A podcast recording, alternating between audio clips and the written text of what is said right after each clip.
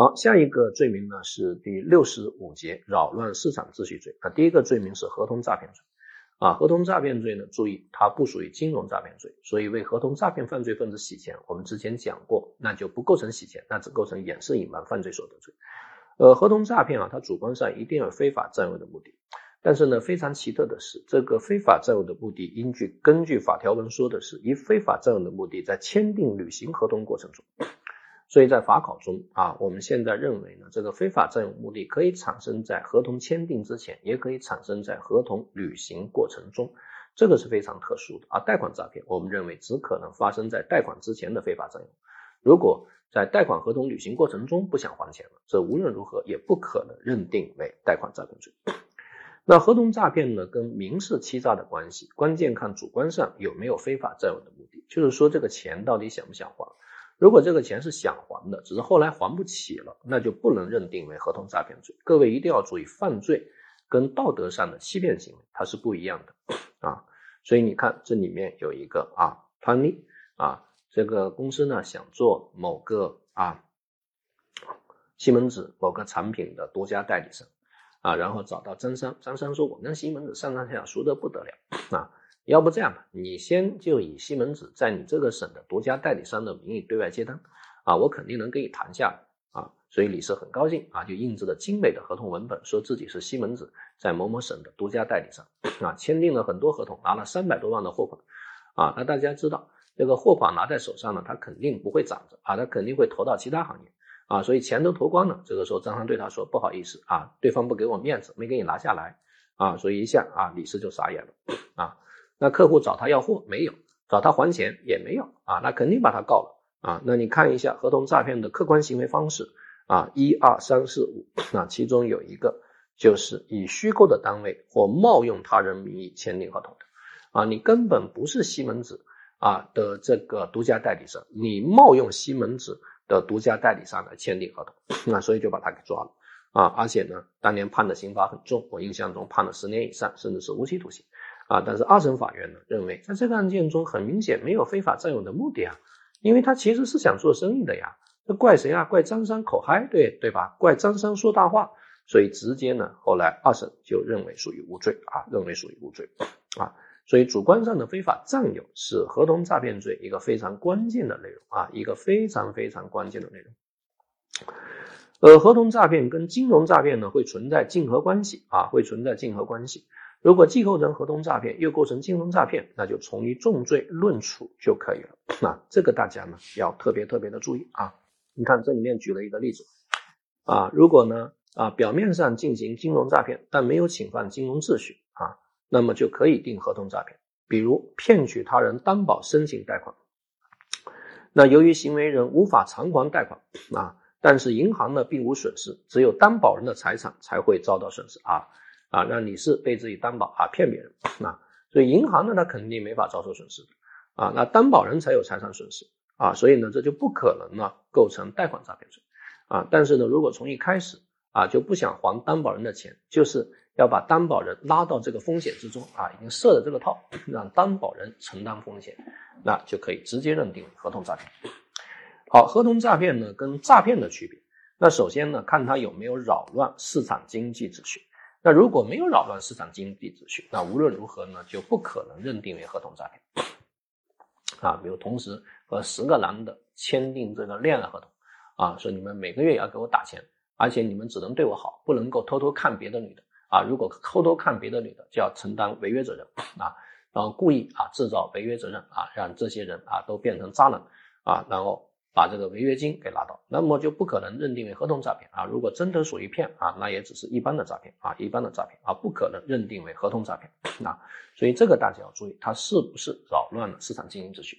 那其次啊，这个合同它必须是经济合同啊。如果跟经济合同没有关系呢，那肯定也不能够认定为啊合同诈骗啊。这个大家要特别注意，而且这个合同要起到关键作用。如果合同只是一个纯粹的幌子，我们认为也不构成合同诈骗。啊，其实合同诈骗跟诈骗罪的区别其实很难的，只是我们法考似乎从来没有考过合同诈骗跟诈骗的区别。啊啊，比如说婚托诈骗啊，有很多婚介公司啊，那现在婚介公司呢啊，就有一些婚托啊，专门针对那些想谈恋爱的啊大龄青年，说我给你提供这种高品质的这个婚介服务啊，呃，对方的年收入啊都是五百万以上啊，而且都特别特别的啊有文化啊有理想啊，什么书都看过啊，因为仔细的研究了一下这个客户的资料啊，发现这个客户喜欢看《红楼梦》啊，所以这个婚托呢就恶补了啊十天《红楼梦》啊，上 B 站呢看了八十个小时啊的《红楼梦》讲解。啊，又到图书馆借了十本书啊，然后找专门讲《红楼梦》的老师给补习了一下啊，所以谈吐不凡啊，所以这个女客户啊心动了啊。这个时候呢，啊婚介公司对他说啊，因为婚托嘛啊，对他说，你看那这个人还是很抢手的啊，现在有十个啊女青年都看上了这个人啊，如果你想单独和这个人见面的话，那是不是还要再加五十万的这样的一个服务费 啊？女的说没问题啊，我最不缺的就是钱呢。啊，那么在这种情况下，其实就是在骗他，啊，那应该定什么罪呢？啊，那这里的关键就在于这个婚介合同属不属于市场经济合同？啊，我们认为婚介合同它也是一种市场经济合同，啊，因为呃一个老鼠屎坏了一个行业啊，如果你这种婚托很多的话，那会导致整个行业啊都面临这个信任危机，所以我们认为定合同诈骗罪是合适的。但是如果这个合同只是一个纯粹的幌子啊，那就没有必要认定为合同诈骗罪啊。比如说何首乌交易合同啊，我有好多好多红薯啊，好多好多红薯呢啊，我都刷上黑漆啊，然后变成人形何首乌啊，有两个人牵手的，有三个人牵手的啊，有四个人牵手的啊，有像北大标志的，有像人大标志的啊，很多很多牵手的啊，然后跟李氏签订了一个何首乌交易合同，因为李氏是中药商嘛啊，最后卖给他一吨啊刷过黑漆的红薯。啊，估计红薯都不能吃的，那这能够认定为合同诈骗罪吗？这个没必要，因为这个合同没有任何意义，只是纯粹的幌子啊，直接认定为诈骗罪就可以了。好，二百二十五条的这个非法经营罪啊，那我们之前已经讲过，非法经营罪的行为方式呢有四种，一种是未经许可经营法律、行政法规专营专卖物品啊，所以卖烟呐、卖酒啊，还有卖这个药啊，这就属于非法经营。第二呢是买卖批件，那第三呢？是未经许可经营非法经营证券、期货、保险业务或资金结算业务，这其实属于非法集资行为，所以它必须符合非法集资的四个特征：那非法性、公开性、利诱性和社会性。啊，那非法经营罪最可怕的是第四款其他，所以有大量的其他条款啊，司法解释也做出了无数的扩张啊，这个大家可以去看一看，什么这个电信经营行为啊、瘦肉精的经营行为啊、特定时间啊、哄抬物价的行为啊、卖板蓝根啊。卖口罩啊，卖酒精啊，巴拉巴拉一大堆啊，甚至啊私设生猪屠宰场 啊，有很多行为都属于非法经营。所以我觉得考试呢，可能一般都不会考，因为这些行为跟罪行法定的关系是非常非常值得警惕的。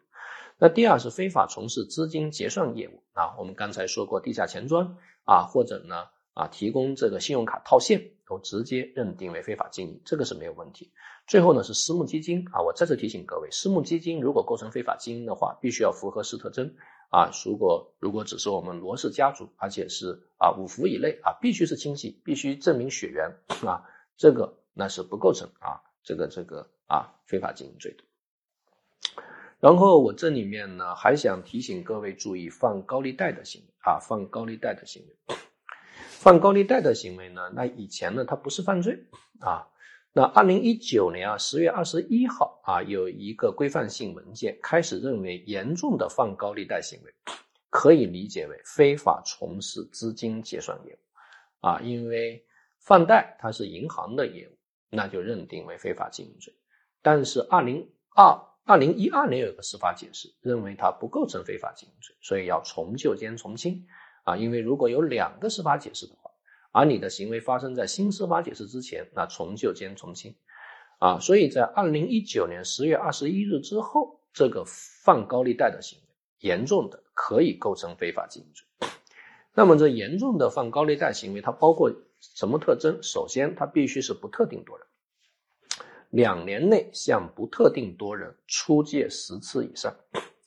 利率超过。百分之三十六的年利率，也就是月利率是超过三分。注意，不包括三分这个本数啊，不包括百分之三十六这个本数。个人放贷呢要两百万，单位放贷呢要一千万才能达到入罪标准。最后，我还想特别提醒各位非法经营罪它是一个兜底罪，所以它非常非常的可怕。那一定要做限缩解释。那第一个限缩是形式上的限缩啊，非法经营罪有个空白条款啊，必须是违反国家规定。所以这里的违反国家规定呢，必须是全国人大的法律和国务院的行政法规，不包括部门规章和地方性法规。啊，这些法律和行政法规不仅要认为这个行为是违法的，同时要认为这个行为是犯罪的。啊，就它不是一个单纯的行政不法的规定，它是一个刑事啊，刑法的刑啊，事务的事，刑事不法的一个规定。啊，就是在这个啊前置法中，我们所说的全国人大所说的法律和国务院所出的行政法规本身要说这种行为是要构成犯罪，追究刑事责任。而不是单纯的啊追究行政不法行为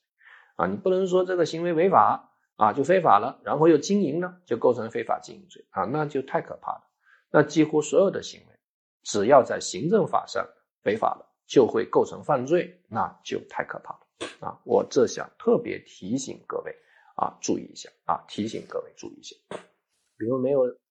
没有经营执照啊，然后经营互联网业务啊。那么这构不构成非法经营罪呢？啊，那你查国务院啊关于互联网的啊经营的规定啊，好像有一个行政法规第十九条说，如果没有执照啊，那它就属于违法的。但这个违法的后果呢，只是进行行政处罚啊，进行罚款啊，吊销执照啊，那没有追究刑事责任的规定啊，那你就不能认为啊，如果没有执照经营互联网业务啊，就因为是非法的。然后又经营了啊，然后又赚钱了，就直接定非法经营罪啊，那就太可怕了啊！那几乎所有的行为都有可能会是犯罪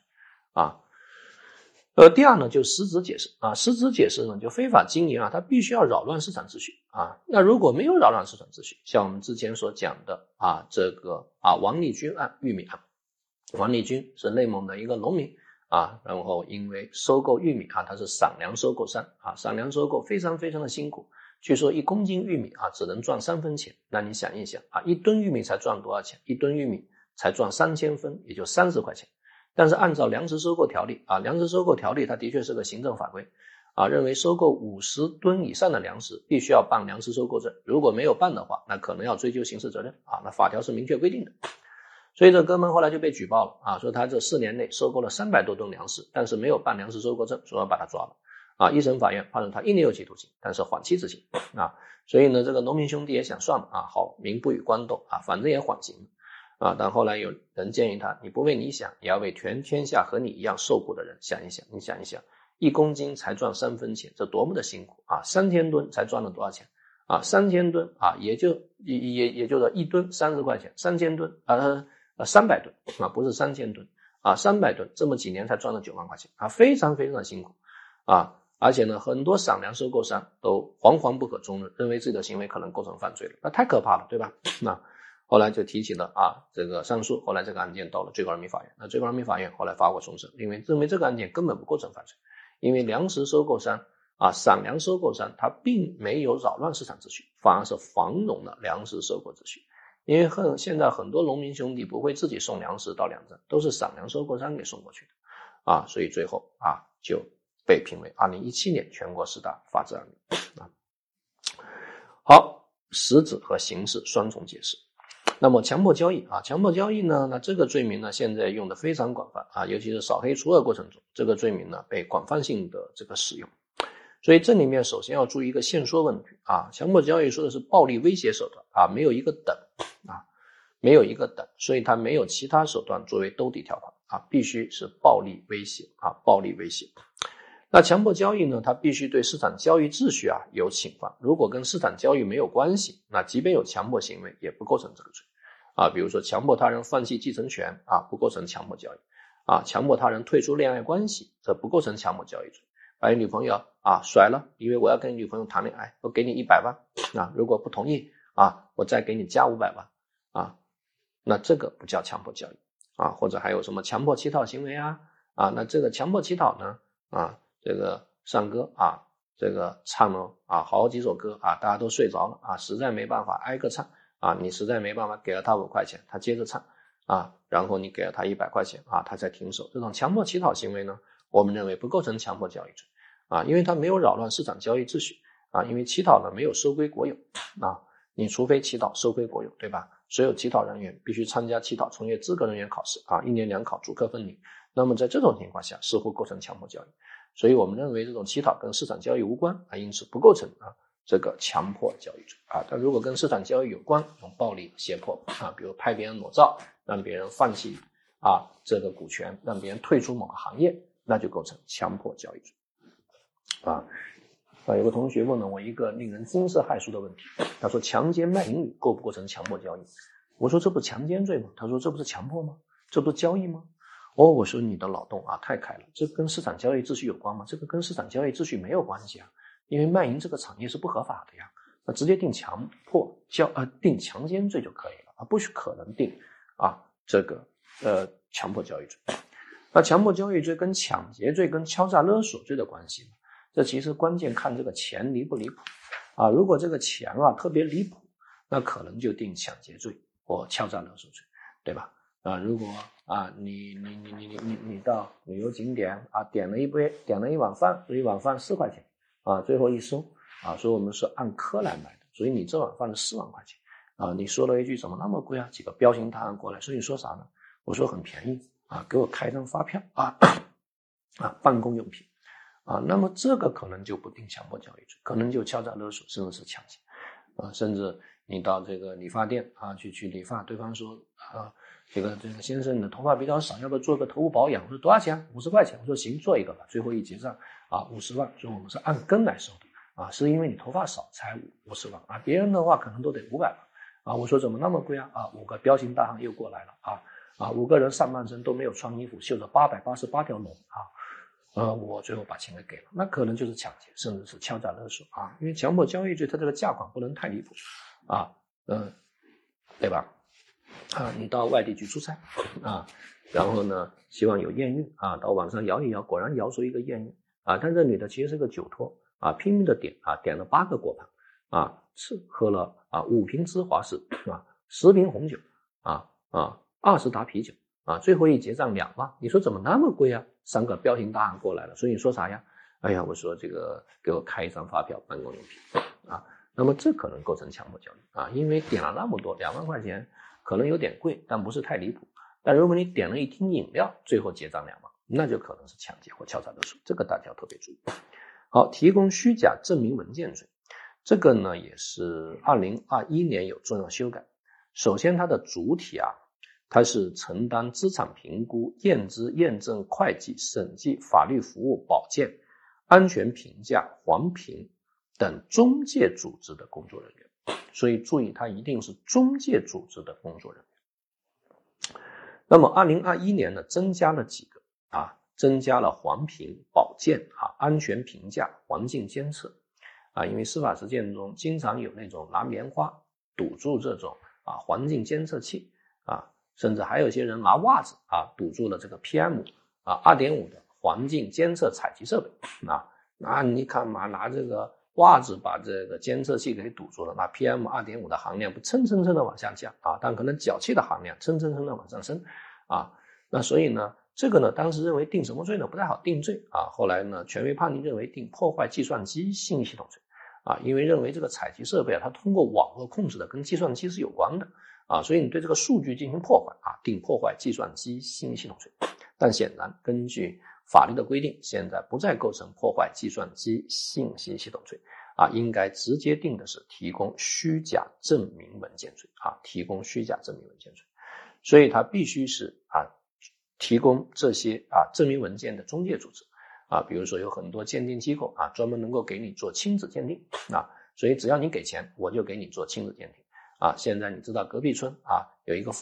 啊老王死了，老王家有八百八十八套房啊，而且都在一线城市，所以你赶快嗯到亲子鉴定中心啊鉴定了一个鉴定，说你是老王的私生子啊，所以要求参与继承啊，那这个鉴定中心啊就直接可以构成提供虚假证明啊文件罪啊，这个是非常非常典型的啊啊，甚至啊你要鉴定。啊，这个狗是你的儿子啊，也可以啊，只要你拿钱啊，狗就可以是你的儿子啊，只要给钱嘛，多大点事，对不对？啊，那这个呢是可以构成提供虚假证明文件罪的。而且各位要注意罪数问题啊，提供虚假证明文件过程中有收钱的啊，以前是属于这个罪的加重情节，那我们现在把这个加重情节给取消了啊，变成了想象竞合的规定。就如果提供虚假证明文件又收受贿赂的啊，它既构成提供虚假证明文件罪，又构成受贿罪或非国家公职人受贿罪，想象竞合从一重罪。